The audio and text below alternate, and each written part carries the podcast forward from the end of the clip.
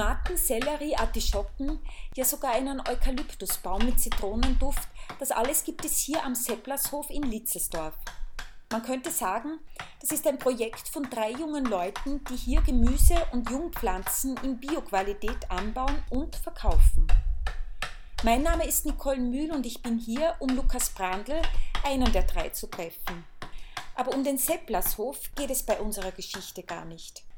Ich bin hier, weil Lukas Brandl einem Handwerk nachgeht, das eigentlich völlig unbeachtet ist, aber das Produkt, das daraus entsteht, das verwenden wir alle mehrmals täglich. Und das, was Sie im Hintergrund hören, das sind nicht nur die Tiere hier am Sepplershof, es ist Lukas Brandl, wie er bereits fleißig mit der Axt ein Holzstück bearbeitet. Lukas, es ist ja nicht nur der Sepplershof so ein äh, etwas, was dich beschäftigt, sondern du bist ja auch Baumpfleger, aber vor allem bist du Löffelschnitzer und aus dem Grund bin ich ja hier.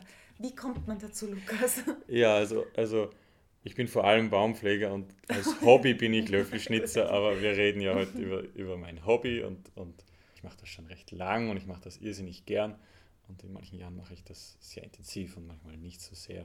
Aber ich schnitze halt schon, also seit ich ein Kind bin ja, und, und bin dann irgendwie bei den Löffeln gelandet, weil es halt ein, irgendwie ein Kunstgegenstand ist, aber vor allem ein, ein Gebrauchsgegenstand.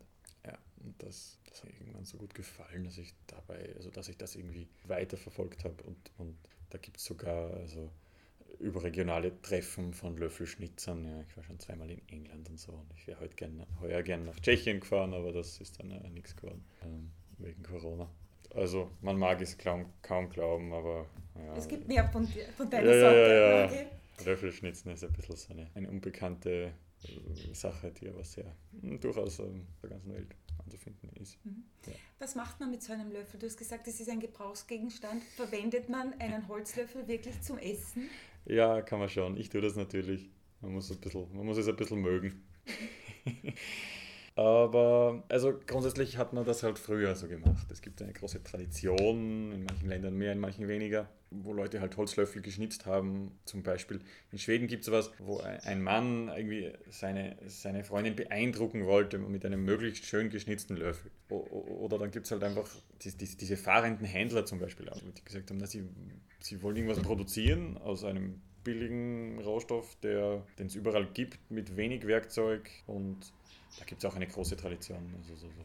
Aber wie glaubst du, hat sich so eine Tradition bis ja. heute erhalten? Ja, also heute hat das also wirklich ähm, für mich einen, einen meditativen Charakter, einen nur mit Handwerkzeug, etwas Einfaches kreieren, was dann auch irgendwie Sinn hat, in gewisser Weise. Ich verkaufe zwar auf, auf dem Markt in, in Kofedisch dann auch immer irgendwie Löffel, aber das geht gar nicht hauptsächlich, sondern irgendwie. Also wenn sich irgendwer dafür interessiert, lasse ich ihn auch probieren und, und, und, und das sind immer wieder Kinder, die ich da dann schnitzen lasse, äh, vorsichtig. Aber auch Erwachsene, die, die, die kommen und, und bei mir einen Löffel dann schnitzen wollen. So. Was natürlich heutzutage alles an Plastikkochgeschirr im Umlauf ist, kann man sagen, das könnte man ja alles durch Holz ersetzen, ähm, weil, weil sich ja Plastik in der antihaftbeschichtenden Pfanne ja, auch irgendwie auflöst und dann das Plastik im Essen ist. Das ist so eine ganz große Sache, wo ich sage, ja, kauft unbedingt bei mir einen Spatel, das macht auch wirklich Sinn, das ist nicht Liebhaberei oder irgendwas, sondern man schmeißt den Plastik gleich weg. Das Schöne an den Holzlöffeln ist ja auch, wenn der hin ist, dann schmeiße ich ihn weg und habe damit die Umwelt nicht belastet. Mhm. Lukas, was sind das für Menschen, die bei dir so einen Löffel kaufen aus Holz, die so ein Besteck verwenden? Ja, ja eh, eh, genau die, die halt glauben, dass Plastikkochgeschirr ungesund ist. Ja, das, es gibt doch eine große Anzahl an Menschen, die, die gern ein bisschen zurück zur Natur und ein bisschen zu natürlichen Materialien und beim Essen ja, kann man sagen, da, da möchte man kein Plastik haben also sehr umweltbewusste auch und sehr äh, Menschen, die auch natürlich darauf Wert legen, dass sie da ja. nichts Künstliches irgendwie auch zu genau. sich nehmen. Okay? Ja. Ähm, das heißt, man kann schon sagen, dass jeder Löffel dann ein Unikat ist. Ja, auf jeden Fall. Gibt es da auch Unterschiede, dass man sagt, das ist ein Teelöffel, das ist ein Kaffeelöffel? Äh, das fängt irgendwie an bei, bei so eine Prise Salzlöffel, mhm. ja, die, die ja winzig sind und dann so Löffel für Babys zum Beispiel, die dann auch nicht auf Plastik herumkauen, sondern vielleicht auf Holz. Ja, also über Esslöffel für Erwachsene, ähm, Badeln zum Kochen und Palatschinken wenden, bis zum großen Servierlöffel, sage ich mal. Sehr tiefen Schöpflöffel, das ist immer so eine Sache, dass das Holz dann vielleicht springt, bis zu Gulaschkäselgröße. Ja. Wenn ich jetzt in eure Küche gehe und in die Schublade reinschaue, in die, in die Geschirrlade, Ja. was finde ich dort? Wir haben keine Geschirrlade, aber Okay. da, da ist ziemlich viel aus Holz, ja, aber natürlich auch ganz normal aus Metall. Hast du einen Lieblingslöffel? Ja, ja, ja Wie klar. sieht der aus? Der schaut relativ fad aus, aber, aber es geht auch total darum, wie sich der halt im Mund anfühlt zum Beispiel. Klar, und, und, und glatt sollte er sein. Ja, und nicht zu breit und nicht zu tief, aber wenn er zu flach ist, also die, die Höhlung, ja, dann, dann rinnt ja auch die Suppe weg oder beziehungsweise bringt man nicht viel rein. Und das ist, äh, das sind ganz schön feine Nuancen, die da dann eigentlich ausschlaggebend sind. Wie wird der glatt dann? Musst du den dann nachher noch schleifen, wahrscheinlich ziemlich lang. Ja, das ist so diese die oft gestellte Frage. Man kann Holz total gut schleifen und oft wäre es sogar leichter, aber ich tue es halt nicht, weil sie ja früher gar kein Schleifpapier gehabt haben. Wie Genau. machst du das dann? Ich schnitze das möglichst so, dass es ganz glatt wird. Und dazu muss man genau wissen, wie die Faser läuft im Holz. Und in die eine Richtung kann man gut schnitzen, in die andere Richtung geht es dann gar nicht. Wie lange brauchst du für sowas? Ja, ich versuche immer, dass ich irgendwie eine Zeit zusammenbringe, wo ich das dann auch noch um einen Preis verkaufen kann, den vielleicht auch jemand bezahlen will. Und also in einer Stunde schaffe ich schon was. Einen kleinen Löffel eigentlich leicht, einen großen meistens nicht. Ähm, aber früher waren sie ja noch viel, viel schneller. Also die haben ja dann möglichst ein ganz einfaches Design gewählt, dass das rationell und schnell zu schnitzen war. Das ist natürlich auch total interessant, wie die das früher gemacht haben. Andererseits macht es mir auch Spaß, dann auch ewig an einem Löffel herumzuschnitzen. Und Auf wie viel Märkte stehst du dann so im Jahr? ich stehe nur auf einem Markt.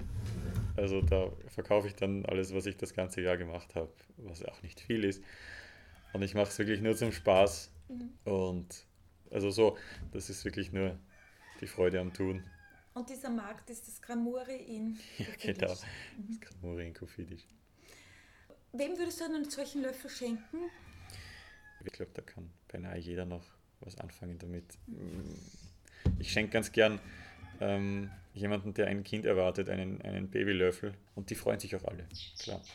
Weil einem Baby gibt man vielleicht keinen Metalllöffel und dann bleibt nur mehr Plastik über. Und, und, und das sollte man ja vielleicht auch überdenken. Ich meine, da ist Holz ganz ideal. Genau. Was bedeutet dir das? Warum ist dir das so wichtig? Ist äh, gute Frage. Mich entspannt, glaube ich, einfach diese Arbeit. Und du das schon so lang und ich merke, dass es mich irgendwie glücklich macht, äh, ein, ein einfaches Handwerk auszuüben. Und ich glaube, da geht es ganz vielen Menschen so. Wieso gerade Löffel? Also es ist ja jetzt nicht so, dass es das Einzige ist, was ich mache. Aber irgendwie hat sich hauptsächlich darauf so ein bisschen fokussiert. Also ich, ich habe eben zwei Handwerksberufe gelernt und kann das auch. Ich könnte einen Tisch machen und ich kann auch einen Dachstuhl machen. Nur das mache ich halt nicht am, am Freitagabend zum Entspannen. Ein Löffel, dann kann ich, kann ich mich in den Park setzen und den Löffel schnitzen zum Beispiel. Gibt es irgendetwas in diesem, im Zusammenhang mit diesem Hobby, wo du gesagt hast, boah, das war echt total schön, das ist mir echt gelungen oder mit dem im Zusammenhang habe ich ein total schönes Erlebnis gehabt? Da gibt es natürlich viele, aber ähm, ich bin, ähm, das war 2018, glaube ich, ganz zufällig darauf gestoßen, dass in England ein, ein, ein Löffelfestival stattfindet. Und habe mich da sofort angemeldet und bin da hingefahren. Und das war, das war für mich ein, ein bisschen ein Wendepunkt, wo ich gem- gemerkt habe, Wahnsinn, es gibt total viele Leute, die das machen.